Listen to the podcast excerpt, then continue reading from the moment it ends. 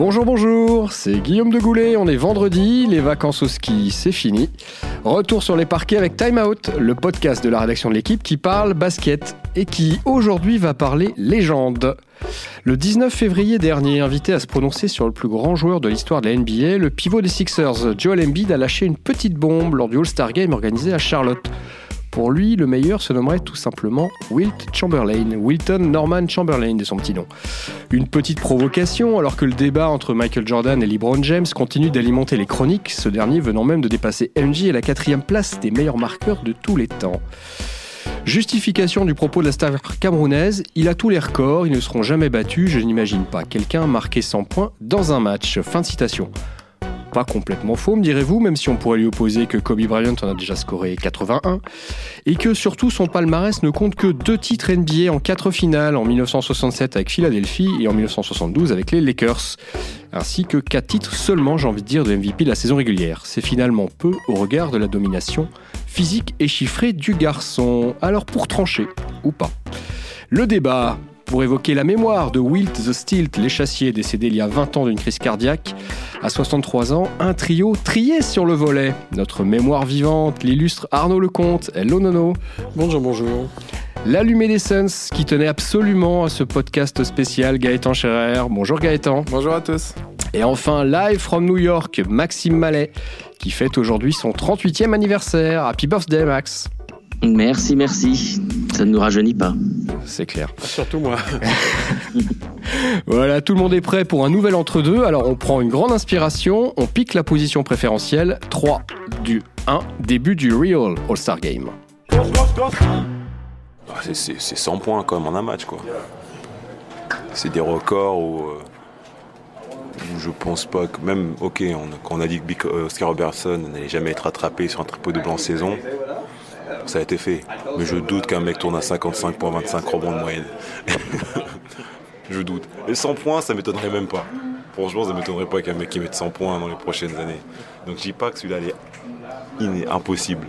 Mais le 55 points, 25 rebonds de moyenne, je crois que c'est un truc comme ça. Ça, par contre, je veux bien voir le prochain qui fait ça. Et j'en doute. Et c'est là, c'est ça, euh, Chamberlain, c'est que je pense que c'est le seul mec qui aura a la majorité de ces records qui seront jamais détrônés. Quoi. Donc il ça dans les, dans les livres de records pour l'éternité, ce mec-là. Voilà, vous avez reconnu la voix de Nicolas Batum, invité par euh, Maxime Mallet à bah, répondre euh, à cette question sur le qui était euh, Will Chamberlain, quelle trace il laissera dans l'histoire. quand on dit tout simplement Chamberlain, c'est d'abord des chiffres qui seront des records qui ne seront jamais battus. c'est ça, Gaëtan, ce qui restera dans, dans les mémoires collectives? Chamberlain, c'est d'abord des chiffres? Oui, c'est surtout, c'est surtout des chiffres, mais déjà parce qu'en fait, on a très peu d'images qui nous restent de, Will Chamberlain. Des joueurs comme même Karim Abdul-Jabbar ou Michael Jordan qu'on hisse euh, à sa même hauteur dans les, dans les légendes du jeu. On a des images, on, on, voyait ce qu'ils ont fait parce qu'on avait Canal, parce qu'aujourd'hui on a YouTube, parce que Will Chamberlain, c'est une époque d'un autre basket, celui des années 60 où on n'avait pas d'images, où les salles étaient quasiment vide ou à moitié rempli en tout cas. Et il nous reste que ça en fait. Il nous reste des chiffres, il nous reste une réputation et ces chiffres-là, ils sont tellement, euh, ils sont tellement euh, incohérents, ils touchent à, ils touchent à l'absurde en fait. Voilà, se dire qu'un joueur a fait 50 points, 30 rebonds de moyenne euh, en une saison. terminer un match à 100 points, être MVP dès sa saison rookie, c'est des choses qui aujourd'hui ne, ne, sont pas compréhensibles selon notre lecture du basket moderne, même si effectivement le, le basket tend vers actuel tend vers plus de points, un basket plus rapide, donc les records peuvent plus ou moins être, être approchés. Mais Chamberlain, c'est celui qui, qui en détient le plus. Il détient plus de 70 records qui ne sont pas encore battus et beaucoup qui ne le seront jamais.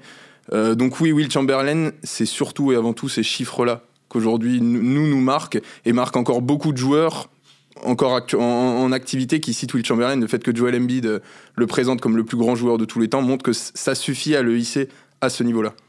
Ouais, parler chiffres rapidement pour, euh, pour évacuer cette, euh, cette question. Euh, Chamberlain, c'est 15 saisons sur ses 17 pros à plus de 20 points, 9 à plus de 30.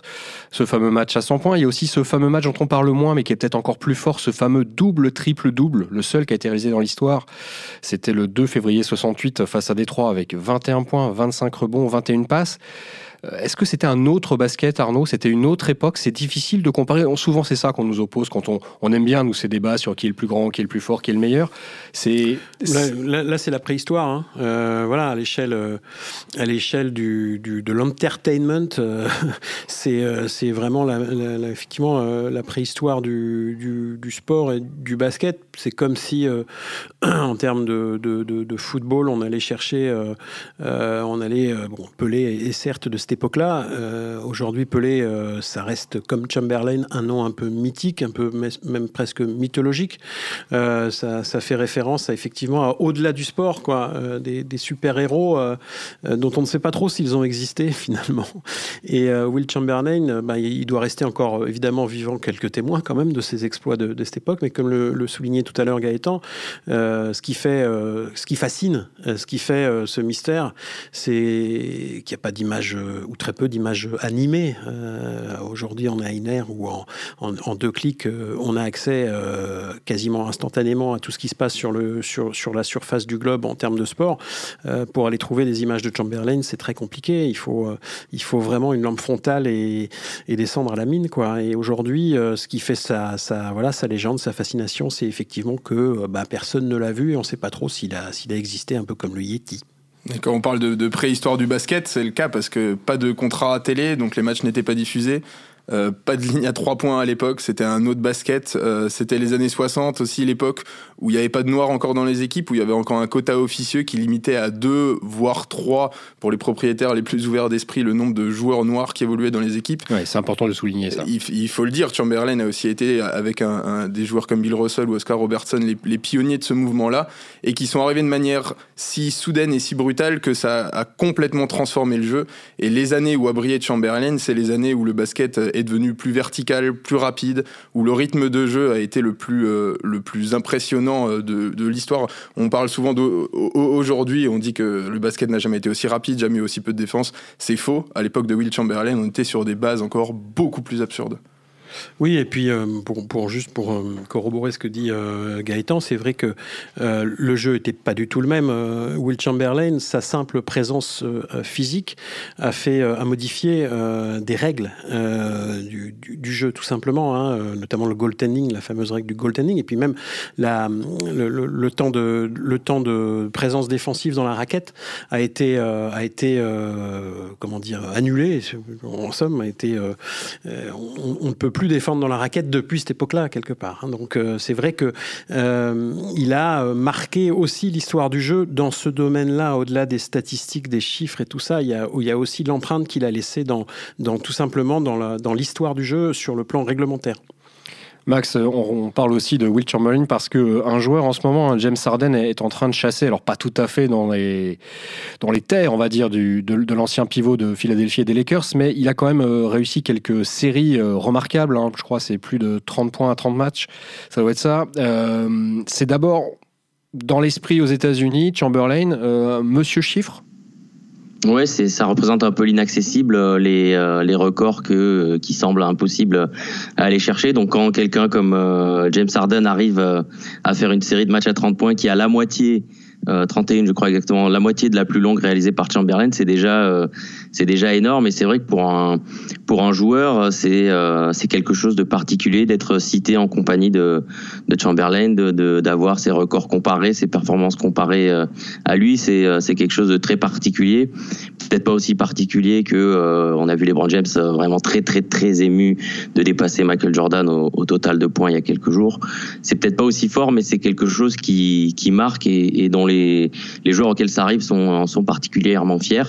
Et pour en revenir à, à Joel Embiid, c'est pas la première fois qu'il qu parle de Will Chamberlain comme le, plus grand, puisque je crois que c'est des images du All-Star Game de l'an dernier qui ont été euh, pendant le match, il discutait avec Al Horford de, Boston où il disait, mais euh, les deux discutaient, mais euh, genre t'as vu, vu ses vidéos, c'est incroyable, il a, il allait à une hauteur que même aujourd'hui on voit difficilement, et il disait déjà que à son sens c'était lui le, le plus grand à ce moment-là, donc quand il a répété ça cette année, c'était pas du tout une, euh, une bravade ou, euh, ou un peu de provoque euh, alors qu'il était à Charlotte, là où Michael Jordan est propriétaire. C'est vraiment ce qu'il pense après l'avoir étudié pas mal parce qu'on trouve quand même quelques images sur YouTube Et je pense que ça permet aussi de, de, de voir un peu plus ce qu'il a fait que par exemple il y a 15 ou 20 ans où il était beaucoup plus compliqué de trouver vraiment la moindre image. Il a peut-être aussi dit ça parce que Embiid, comme lui, joue au même poste et, et dans la même franchise accessoirement. Il y a peut-être un, un, petit clin d'œil, une volonté de se, poser en héritier. En tout cas, on le rappelle, hein, Chamberlain, c'était 2m16, c'était un physique extrêmement longiligne, des bras sans fin, des mains énormes et puis surtout un sens du timing exceptionnel. Il était très fort en attaque, mais aussi on l'a vu. Hein, moi, j'ai cherché un petit peu comme, vous pour préparer cette émission des images. On le voit notamment jouer au volet, au beach volley après sa carrière de basketteur. C'est assez impressionnant de coordination quand même. C'est certainement euh, un athlète euh, ultime, absolu. Probablement dans le bon, c'est difficile de comparer ce qui, ce qui est difficile, enfin ce qui est incomparable par, par nature, mais c'est probablement quelqu'un qui aurait réussi dans beaucoup de sports, notamment en athlétisme, euh, compte tenu de ses capacités athlétiques naturelles. bon, il allait très haut au saut en hauteur, il allait très haut au, au, saut en longueur, très loin au saut en longueur. bon, à la course, il était impressionnant sur. alors évidemment, il n'aurait pas battu le record du monde du 400 mètres, il n'avait pas le, morphotype entre guillemets pour ça, mais mais ça aurait été un, probablement un très grand décathlonien malgré ses mensurations. Il était champion à l'université. Il a été hein. champion à l'université effectivement, et, au-delà de ça, il, sautait sa détente sèche. Alors il n'y a pas de mesure, je crois, très officielle sur le sujet, mais la détente sèche était estimée à environ à 1m30, ce qui est totalement délirant quand on pense à des, à des athlètes comme Vince Carter, comme Michael Jordan, comme euh, DJ Stephens, pour ceux qui, qui ont suivi la petite aventure de DJ Stephens dans le championnat de France l'année dernière, qui avait été mesuré lui à 1m15 euh, et qui impressionnait tout le monde. On imagine un type de 2m17, 2m16 comme faisait euh, Chamberlain qui sautait à plus d'un mètre 20 en détente sèche, quoi. C'est délirant. Chamberlain, c'est aussi un nom parce qu'il est adossé souvent ou opposé à un autre nom dans un profil un petit peu différent, un autre joueur dominant également, euh, de couleur noire, qui s'appelle Bill Russell, qui était un petit peu son opposé, euh, l'homme qui a gagné le, plus de bagues, 11 titres, euh, titres NBA. Est-ce que c'est pas ça aussi le, le mythe Chamberlain, c'est-à-dire cette opposition entre Chamberlain, les chiffres, mais les défaites en finale, et puis Russell, moins de chiffres, peut-être plus de défense, mais davantage de collectif et de winning le sens de la gagne, tout simplement. Oui, je pense qu'on peut difficilement trouver, euh, c'est sans doute encore même plus que Larry Bird et Magic Johnson dans les années 80, deux joueurs opposés au même moment et qui se ressemblent aussi peu euh, en tout cas dans l'approche du jeu, dans les qualités euh, basketballistiques pures, parce que Bill Russell, bon, c'était un excellent attaquant, mais c'était avant tout d'abord un grand défenseur. Et Will Chamberlain, c'est tout l'inverse, c'était quelqu'un qui s'investissait peu en défense. Il le faisait très rarement. Quand il le faisait, il le faisait très bien, mais il le faisait si rarement que on avait peu l'occasion de le voir. Mais qui par contre était un attaquant absolument hors pair. Et c'est vrai que cette opposition à Bill Russell, elle a terni euh, la légende de Will Chamberlain aujourd'hui encore, mais à juste titre. Beaucoup estiment que Will Chamberlain, c'est pas le plus grand joueur de l'histoire, c'est le plus grand joueur de saison régulière de l'histoire. Parce que malheureusement, Will Chamberlain, dès qu'il tombait sur les, grands Celtics de, de l'ère Bill Russell, bah, il craquait. Euh, il n'arrivait plus à gagner. Ses statistiques euh, chutaient automatiquement. Wilt, il est à 30,1 points de moyenne en carrière. Euh, en playoff, il était à, à, peine plus de 22 points dès qu'il affrontait Bill Russell. Bill Russell, à l'inverse, lui, réussissait à, hausser ses, statistiques dès qu'il affrontait Wilt. Et puis le, bilan le plus, le plus difficile pour Wilt Chamberlain, c'est ses chiffres en finale, évidemment, où il n'en gagne que 2 sur 6 tentés, alors que bah, Bill Russell, il en gagne 11. Euh, il y avait aussi toute une, euh, une différence en termes d'approche du jeu. Will Chamberlain était quelqu'un que ses coéquipiers finalement connaissaient pas connaissait peu. C'était quelqu'un qui passait peu de temps avec eux. Euh, dans toutes les équipes où il était, euh, il avait toujours ses business à côté. Euh, il a longtemps détenu un, bar jazz à New York qu'il allait rejoindre après les matchs. Il rentrait pas dans les mêmes dans les mêmes véhicules que ses équipiers, donc il prenait sa propre Cadillac et il allait passer la nuit dans son club de jazz où il invitait d'autres grands noms du basket, mais pas ses équipiers. Il le connaissait pas. Bill Russell, lui, c'était quelqu'un d'obsédé par le collectif, d'obsédé par la gagne. et Will Chamberlain, d'une certaine manière, en avait pleinement conscience, mais il l'assumait. Il se disait finalement c'est pas moi. Moi, si je dois apprendre dans la défaite, je continuerai à apprendre dans la défaite. Euh, Bill Russell était tellement stressé avant les matchs qu'il vomissait dans les vestiaires. Will Chamberlain, il avait aucune envie de, vivre cette vie-là. Ça lui convenait, mais au final, c'est sûr que dans les chiffres, c'est une, une, catastrophe. Bill Russell a, a écrasé Will Chamberlain. Je, je, pense aussi que Will Chamberlain, clairement, ne s'intéressait pas énormément à son sport, en fait. Totalement. Euh, je crois qu'il s'est retrouvé à faire du basket parce que, ben, voilà, il avait ses capacités considérables et que ben, c'était un moyen de gagner sa vie. Hein. Donc, il y, y, a de ça aussi, je pense, dans le fait qu'il a, qu'il n'a pas connu forcément la, carrière en, termes collectifs que, que, Bill Russell a bien sûr magnifié, lui. pour comparer encore les, les deux rivaux, on a, dans, dans l'histoire de la NBA, il y a eu une autre grande rivalité comme ça, euh, euh, cyclique, qui est Bird Magic Johnson. Bon, mais c'était davantage là les, euh, comment dire, des des, rivalités de, de look, j'ai envie de dire. Au-delà de, blanc et noir, il y, avait aussi bah, Magic, les Lakers, ça brille. et, bah, côte ouest, côte est. Côte ouest, côte est. Et le, le, col blanc, le, noir, col bleu. Dès l'université, en le plus. col bleu et, et, les, et, les, beaux costumes et, les, et Hollywood. bon, je pense que du côté de Russell et Chamberlain, il y avait aussi un côté un peu, un aspect philosophique, à la fois de l'approche du jeu, comme le soulignait Gaëtan, mais aussi euh, politique. Euh, Bill Russell a, toujours été un ardent défenseur des, droits euh, civiques, à une époque, dans les années 60, où c'était évidemment au centre de, la vie quotidienne de la société américaine, alors que Will Chamberlain, on lui a fait souvent le, procès d'avoir bah, d'avoir revendiqué ses, ses, ses à côté républicains, donc forcément euh, un petit peu euh, conservateur, euh, réactionnaire, et tout ce qui s'ensuit à travers la guerre du Vietnam et tout, pareil, la société américaine de l'époque. Donc il y avait aussi cette rivalité-là qui a un peu marqué, je pense, on, on l'a pas vécu, même moi qui suis très très âgé, Guillaume, je n'ai pas vécu cette période-là, je vous le confirme, et je pense qu'à cette époque-là, ça, ça prenait vraiment, ça avait vraiment du sens, beaucoup plus, on en parlait tout à l'heure en coulisses avec Gaëtan, beaucoup plus qu'aujourd'hui où les rivalités entre joueurs sont quasiment inexistantes, quoi. Et ce qui est fou, c'est qu'à l'époque déjà, au sein même de la ligue, ce respect envers Bill Russell plus qu'envers Will Chamberlain, il était, il, était euh, perceptible. Euh, la fameuse saison de, de tous les records, euh, la saison 1961, 61, 62, c'est ça y arriver, où Will Chamberlain donc fait une saison à 50 points, 30 rebonds. Il y a six joueurs qui sont à plus de 30 points de moyenne cette saison-là. Il y a Oscar Robertson qui fait son triple-double en étant à plus de 30 points. Et pourtant, quand on regarde le classement des MVP cette année-là, c'est Bill Russell qui est en tête avec 18 points de moyenne par match. Il, il, avait une telle aura, il avait un, tel impact défensif, une, telle toute puissance même. Bill Russell était un peu euh, bigger than basketball, comme on dit. Il, représentait quelque chose de plus important. Comme le, disait Arnaud, Wilt, il semblait plus spectateur de tout ça. Il regardait ses contrats, il regardait ses chiffres, et ça lui suffisait. Max, tu partages euh, cet avis-là qui est défendu, Russell plus grand que Chamberlain, et surtout, est-ce que Russell, hein, qui lui est encore vivant, est-ce qu'il parle de temps en temps de son ex-meilleur ennemi, si je puis dire? Euh, il en parle un petit peu de temps en temps. Il parle euh, de moins en moins à l'heure actuelle. C'est vrai qu'on l'a vu un petit peu euh, fatigué pour la première fois. Il vient tous les ans au All-Star Game. C'est vrai que cette année, pour la première fois, on l'a vu s'asseoir au moment où on rendait hommage aux anciennes légendes, où il a été entouré ensuite par les autres anciens. dernièrement, il a plus parlé de Bob Cousy, avec qui la relation, son coéquipier, donc, origine dont les parents étaient français et qui est né à New York, avec qui la relation était très fraîche quand ils jouaient ensemble parce que Cousy a eu du mal à, à avoir conscience justement de l'aspect lutte pour les droits civiques euh, dans laquelle euh, Russell s'impliquait beaucoup. Donc c'est vrai que dernièrement c'était plutôt cette relation-là qui est venue sur euh, sur le devant de de la scène médiatique aux États-Unis.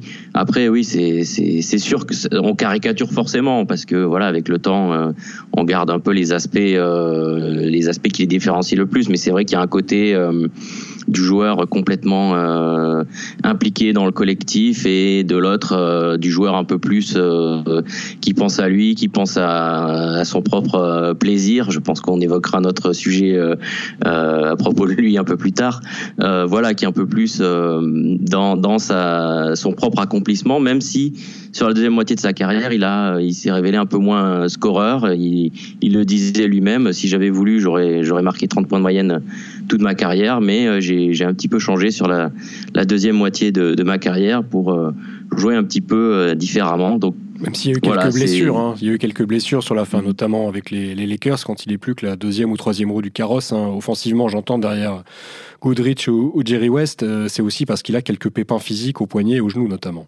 Mhm. Je pense qu'il il pensait surtout à partir de, de la saison 66-67. Euh, il passe de 33 points et demi à, à, à 24 en deux saisons et c'est parce qu'il a un peu changé euh, son approche à ce moment-là. C'est sûr que sur la fin, il y a forcément une question de d'âge, de, de physique qui rentre en ligne de compte. Il a 36 ans en 72, hein, l'année de, de, son second et dernier titre. Euh, il était quand même déjà, ça faisait 15 ans qu'il était euh, sur la brèche. donc bon, on peut imaginer qu'avec le style de jeu qu'il avait, les articulations devait un petit peu coincer. Et puis ouais, il était très, très frustré par l'image qui, qui renvoyait. Euh, on parlait jusqu'en 67 où sa, sa, moyenne commence à chuter. Et en fait, il était très touché par le fait qu'on disait que c'était un joueur euh, perso qui pensait qu'à ses chiffres et tout. Du coup, à un moment, il s'est dit mais je vais, du coup, je vais faire moins de points. Je vais commencer à, passer. Et je vais, je vais me mettre en fait le meilleur pivot passeur de l'histoire. Et d'un coup, il passe à plus de 8 passes de moyenne dans la saison parce que en fait, il était juste obsédé par cet objectif-là. C'était de réussir à devenir le meilleur passeur de la saison, ce qu'il a réussi à faire parce que Chamberlain était de joueurs qui faisaient absolument ce qu'il voulait. Mais c'était tellement pas, même en faisant des passes au profit du collectif, que la saison suivante, bah, il s'est fait transférer. Il faisait aussi ça avec les fautes. Il voulait jamais être exclu pour 5 fautes. Du coup, quand il avait 4 fautes, bah, il arrêtait de défendre. 6. 6 fautes, pardon. Quand il avait 5 fautes, il arrêtait juste de défendre. D'ailleurs, on parlait de, énormément de ces chiffres. Il y en a un, moi, qui m'a marqué, c'est que sur la saison 61-62, donc la, folle saison, on va dire, euh, il affiche une moyenne, un temps de jeu moyen de 48 minutes 30. Et en fait, sur l'ensemble de la saison, il a manqué 8 minutes de jeu, justement parce que bah, il a été sorti euh, sur un match, il a été sorti euh, pour pour six fautes. donc c'est c'est aussi un chiffre qui est complètement délirant dans, dans le contexte d'aujourd'hui. Et il fait 48 minutes 30 parce qu'il y a des prolongations qui qui rentrent en compte dans la moyenne de minutes sur la sur la saison. Quelle quelle mémoire, quelle culture Arnaud, c'est impressionnant. On parle aussi de Will Chamberlain parce que on l'a évoqué un petit peu avec Gaëtan tout à l'heure quand on parlait de sa, vie nocturne à, New York. C'est aussi quelqu'un qui s'est euh, inventé, bâti euh, un personnage. Chamberlain, c'est un numéro, le fameux numéro 13. Mais c'est aussi quelqu'un qui aime, euh, qui a aimé raconter beaucoup d'histoires autour de sa vie personnelle, de sa vie privée, évidemment. C'était, il se décrivait lui-même comme l'homme aux 20 000 femmes, aux 20 000 conquêtes. Combien? 20 000. Ensuite, il a avoué, je crois, c'est en tout cas ce que j'ai lu en, préparant cette émission, qu'il avait parfois, on pouvait rajouter un petit 0 2, c'était pas, c'était pas gênant. Euh, en tout cas, Chamberlain, c'était aussi peut-être un mode de vie, euh, alors peut-être euh, assez similaire à celui que, qui avait cours dans les années 80 à Los Angeles, mais c'était aussi une, une vie hors des parquets. Ah oui, complètement. C'était une vie hors des parquets. Alors, il avait apparemment un rythme de vie pendant sa carrière plutôt euh, soft. C'est-à-dire que même s'il allait tous les soirs dans ses, dans ses clubs qu'il possédait, il, buvait peu et il ne fumait pas. À une époque où pourtant beaucoup de joueurs NBA fumaient dans les vestiaires, ne serait-ce qu'à la mi-temps. Mais euh, oui, après, Will Chamberlain, c'était un aventurier. C'était un... Il adorait les conquêtes. Lui a toujours dit qu'il a appris à, à conquérir les filles euh, pendant sa, son année au Harlem Globetrotters, puisque sa première saison pro, il l'a passée avec les Harlem Globetrotters, où il voyageait en fait à travers le monde, où il faisait des... Bon, c'était moins des shows qu'aujourd'hui, mais où il allait jouer avec cette équipe à l'époque. Et lui disait que c'est avec euh, ces gens-là, qui avaient donc beaucoup moins la pression du résultat, qu'il avait, appris, euh, qu'il avait appris à draguer, tout simplement. Et puis en fait, il racontait qu'il gardait des petits bouts de papier dans ses, dans ses chaussettes, et puis que pendant les matchs, des fois, il les tendait à des petits ball boys, des, porteurs de serviettes, qui allaient les amener aux filles qui repéraient, qui repéraient dans la salle pour qu'elle lui note et l'hôtel et l'adresse de la maison. Et là. Donc voilà, il se disait l'homme aux 20 000 femmes, sa, sa maîtresse disait qu'il y en avait en fait que 2000. Donc tu rajoutes, tu reparlais du petit, du petit zéro qu'il avait rajouté. Et, et, pour la petite euh, anecdote, euh, dans, il sort pour la première fois ce chiffre de 20 000 femmes dans son autobiographie qui sort euh, au début des années 90. Et il a la mauvaise, évidemment, tous les médias reprennent ce chiffre et reprennent, il fait un long chapitre là-dessus sur les femmes, les conquêtes qu'il a eues. Et il le sort malheureusement au moment où Magic Johnson annonce qu'il a le virus du sida. Et évidemment, euh, tout, ce qui, tout, tout le côté un peu, euh, allez, rigolo, taquin que pourrait avoir euh, cette anecdote tombe un peu en tombe un peu en désuétude. Et en fait il s'est fait très largement critiquer pour, pour avoir mis ça en avant, pour en avoir parlé. Mais ses coéquipiers, ses anciens coéquipiers et ceux qui l'ont connu continuent de perpétuer la légende aujourd'hui en fait, ce qui est, euh, assez incroyable, c'est que bon, cet homme de chiffres, vous l'avez compris, on vous a déversé des tonnes de chiffres, euh, euh, et ben même avec les femmes, il y a les 20 000 bien sûr, mais c'est surtout la manière dont il a lui-même comptabiliser, pour accréditer cette thèse des 20 000. Il expliquait que pendant, à partir de l'âge de 15 ans, il était à une moyenne de 23 femmes tous les 10 jours. et donc, si vous calculez, bah, de 15 ans à 60, je ne sais plus à quel âge il est mort, 63, 63 ans, bah, voilà, pendant 47 ans, donc à raison de 23 femmes tous les 10 jours, vous arrivez à 20 000. Voilà comment il avait, comment il avait bâti ce mythe et, et raconté cette probable fake news. mais si tant est que c'est un zéro de moins, 2000, c'est pas mal quand même. Max, toi qui es très porté sur les zéros. Euh, ah, sur les bien, zéros. bien sûr, sur les zéros. Mais oui, c'est son surnom. Euh, c'est quelle, quelle, image en fait il reste aux États-Unis de, Chamberlain? Je parle pas du, du, basketteur, là je pense qu'on a, on a compris, mais du, du personnage Chamberlain. Il reste une trace dans l'NBA d'aujourd'hui? Du personnage, je suis pas sûr. C'est euh, c'est vrai qu'il y a ce côté euh, euh, 20 000 femmes quand, quand je l'ai. Euh, mais c'est vrai que quand je l'ai euh, souligné en rigolant avec avec euh, Nicolas Batum, il a, il a juste éclaté de rire. Voilà, il n'y a, a, pas forcément de, de commentaires là-dessus de la part de, de la NBA actuelle. C'était, euh, c'était tellement une autre époque et c'est ce que Chamberlain va essayer d'expliquer aussi. Euh, j'ai une, une, interview qu'il a fait à la, fin des années 90 où il explique que voilà, c'était juste aussi le, l'ambiance de la période. Hein, c'est les années 60 et 70. On est très loin de, du rapport à la sexualité qu'il y a dans les années 80, 90. voilà, avec l'apparition du SIDA. Donc c'est, il a essayé de, faire passer ce message-là que c'était juste quelque chose de normal, que lui pratiquait un peu plus euh, euh, souvent et, euh, et, à l'extrême en termes de, de rythme que d'autres, mais que c'était juste l'ambiance de l'époque et qu'il faisait rien de, de complètement fou et que c'était de toute façon dans un cadre où tout le monde, tout le monde était consentant. Donc voilà, il a il a essayé de d'atténuer un peu l'impact c'est vrai que particulier que ça a eu. Mais ce côté là aujourd'hui ouais c'est voilà c'est ce chiffre là qui est balancé un petit peu qui fait rire qui fait sourire qui deux deux trois commentaires mais euh, c'est plus euh, c'est plus les chiffres et les records qui qui marquent et qui font euh, aujourd'hui qu'on se souvient de, de Will Chamberlain. À vous écouter, si, si, je résume un petit peu la pensée, finalement, Chamberlain, il il peut pas être le, plus grand de l'histoire, contrairement à ce que prétendait Joel Embiid en début d'émission. Euh, il est euh, derrière Bill Russell, derrière Michael Jordan, derrière LeBron James, euh, derrière Karim Abdul-Jabbar, hein, six titres de champion, on n'en a pas parlé, six fois MVP, meilleur marqueur de l'histoire. il est derrière tous ces joueurs-là, Will Chamberlain, oui, dans vos, dans vos esprits. Je te vois hocher la tête, Gaëtan. Oui, oui si bah, bon après là c'est totalement enfin, subjectif, oui et non. Il y a, moi il y a cette image de, de, Will Chamberlain qui me reste, au travers des témoignages, au travers des chiffres, au, travers, de son palmarès. Oui, pour moi il est, il est derrière tous ces il est derrière tous ces joueurs là parce qu'il il y, a un certain côté en fait où Will ne jouait pas le jeu. Euh, il, même à l'époque il était presque déjà un peu démodé dans le sens où il, en fait il faisait sa vie il faisait ce qu'il avait envie sur un terrain de basket il était là pour s'éclater. Mais il ne faisait lever ni les foules parce que même en fait ses présences dans ses équipes respectives ne faisaient pas venir plus de monde pour voir les matchs.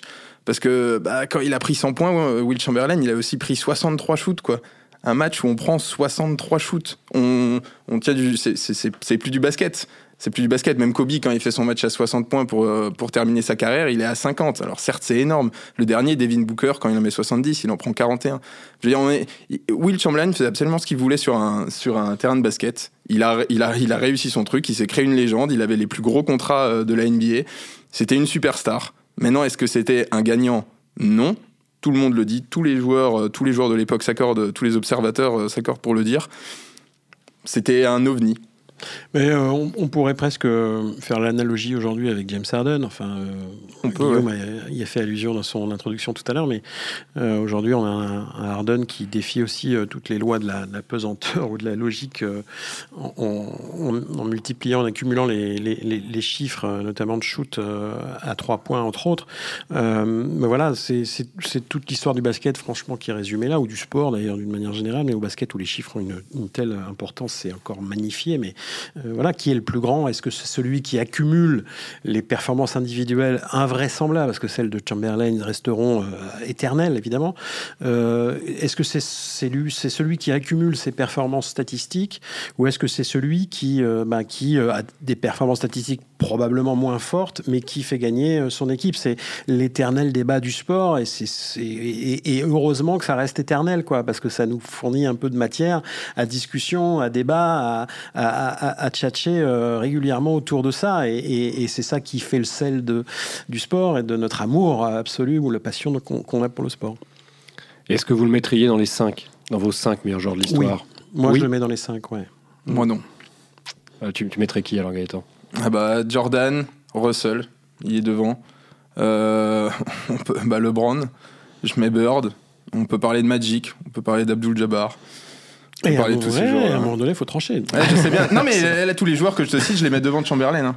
Ça veut dire qu'il il est dans le top 10 quand oui, même il est ou- fin top 10, ouais. Fin de top 10, ouais. Mais, mais, les- mais le top 10, après, ça fait jaser, mais c'est purement subjectif. Chamberlain, moi, il est fin top 10, ouais.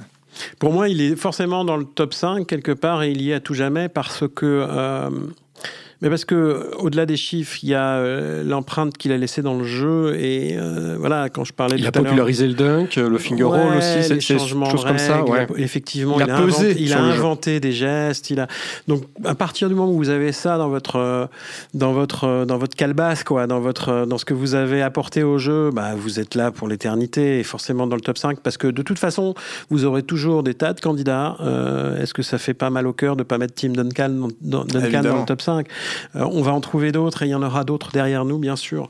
Donc euh, voilà, donc il est, euh, il est, euh, c'est gravé dans le marbre à vie tant que personne d'autre ne dépassera ces, chiffres et ce qu'il a apporté au jeu. Mais là, c'est pas demain la veille. hein. Max, même question pour toi pour, euh, pour terminer. Il est dans ton top 5, euh, Will Chamberlain, ou euh, comme pour Gaëtan, il est aux, aux portes du top 10 Non, je placerai plutôt dans le top 5. euh, je suis plutôt d'accord avec euh, Arnaud et sur euh, le, le, le fait qu'il a, il a apporté des choses que personne n'avait apporté avant, on- qu'il est totalement impossible euh, d'écrire l'histoire euh, du jeu sans, euh, sans le citer à de multiples reprises et qu'il a fait évoluer euh, le jeu plus, euh, peut-être plus, plus qu'un Russell quelque part. hein. Euh, voilà, donc euh, c'est après c'est Aujourd'hui, on réfléchit énormément par rapport au nombre de bagues. C'est vrai que c'est souvent le premier critère euh, pour déterminer euh, quel est le, plus grand joueur. Euh, voilà, on peut pas ne pas en, en tenir compte. Mais si on donne une moindre importance à ça, euh, c'est sûr qu'il remonte, il remonte beaucoup plus haut dans, dans les classements tout à coup. Et, pour revenir sur le, le- le- le faible nombre de bagues qu'il a, qu'il a obtenu, euh, n'oublions pas quand même que dans les années 60, euh, il n'y a pas grand monde qui aurait résisté aux, aux Celtics de cette époque-là aussi. hein, euh, euh, donc, euh, et lui il jouait euh, aux Sixers une grande partie de, de Warriors et puis Lakers. Et Donc voilà, c'était compliqué quand même de, de lutter avec les Celtics, notamment à l'Est. Les Lakers de cette époque-là, bon, même s'il y a eu cette magnifique saison euh, 1972, euh, qui longtemps fut celle du, du record de, de victoires euh, dans une saison régulière, bon, malgré tout, c'était c'est pas les plus grands Lakers non plus de l'époque, euh, donc, enfin de, de l'histoire, je veux dire. Donc euh, voilà, il, faut tenir compte aussi du fait qu'il n'a pas forcément, alors c'est des choix de carrière aussi, hein, et que euh, probablement qu'il méritait d'aller dans ces équipes-là aussi, hein, dans, dans un sens. Mais voilà, je, je mettrais un petit bémol sur euh, effectivement cette, cette- ces années 60 où il fallait être très très fort quand même pour résister aux Boston Celtics. Oui, oui, c'est Et sûr. pour revenir, euh, pardon, sur la sur la popularité de à l'époque, euh, on avait vu dans le le- l'énorme documentaire d'ESPN sur la rivalité Lakers-Celtics de l'époque qu'en fait euh, même les Celtics avaient du mal à remplir leur salle. Hein. Ils faisaient euh, euh, ils faisaient la moitié du, Garden à l'époque, alors que c'était la plus belle équipe de l'époque, peut-être l'une des plus belles de l'histoire, et donc ils avaient du mal à, remplir le Garden. L'une des raisons, c'est Bill Russell qui l'avait expliqué. Ils avaient fait un petit sondage auprès des spectateurs qui voulaient voir moins de joueurs noirs sur le terrain à l'époque. Donc voilà, il y a des il y a des choses qui font que il pas il était peut-être pas aussi populaire aussi pour des raisons autres que euh, que son jeu. Ah, c'est vrai, je, n'arrive juste pas à, m'ôter de l'esprit le fait que Chamberlain a autant marqué euh, l'histoire du jeu qu'il l'a un peu aussi travesti euh, d'une certaine manière. C'est quelqu'un qui a, annoncé son départ en retraite après deux ans en NBA juste parce qu'en fait il voulait renégocier son contrat et qu'il voulait être le joueur le mieux payé, le mieux payé de la ligue, ce qu'il a réussi. Euh, voilà, c'est quelqu'un qui prenait plus de 40 shoots par match sur cette fameuse saison 62. Bon, enfin, moi, je me demande à chaque fois si Twitter existait à l'époque de Will Chamberlain, il prendrait vraiment très on très pourrait- cher. Quoi. Tu sais, Gaëtan, on pourrait dire pareil de Jordan, euh, qui a aussi. Non, lui, pas à de- ce son- point-là. Hein Pas à ce point-là. Ouais. Pas à ce point-là. Per- personne, personne ne dirait que Michael Jordan est un loser. Aujourd'hui, il y a certains anciens joueurs, j'ai une citation de Rick Oui, Barry sous les yeux. chose. Il le traite de loser. Il a dit c'était évident. Il avait, peur dans les matchs importants. Il ne gagnait pas les matchs importants. Il refusait la balle dans les moments importants. C'est l'inverse de ce qu'on demande aux grands joueurs, non? Ça sera le mot de la fin.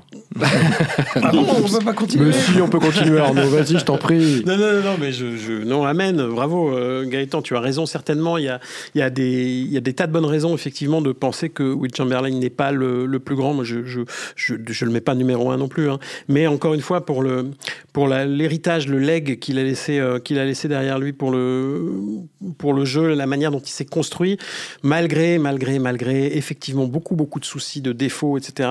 Euh, il a sa place, je pense, dans le top 5, euh, rien que pour ça. Après, euh, on va trouver aussi, encore une fois, chez, chez Jordan, des, des gros défauts euh, dans, dans, dans, dans sa man- la manière de respecter le jeu, parfois aussi. Il l'a immensément respecté, mais il l'a aussi parfois un peu trahi lui-même. Donc, euh, bon, voilà, c'est des discussions sans fin.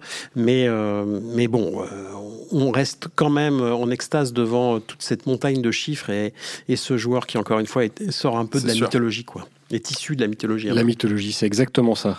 Chamberlain 2 sur 6, Jordan 6 sur 6. Maxime Mallet, merci beaucoup.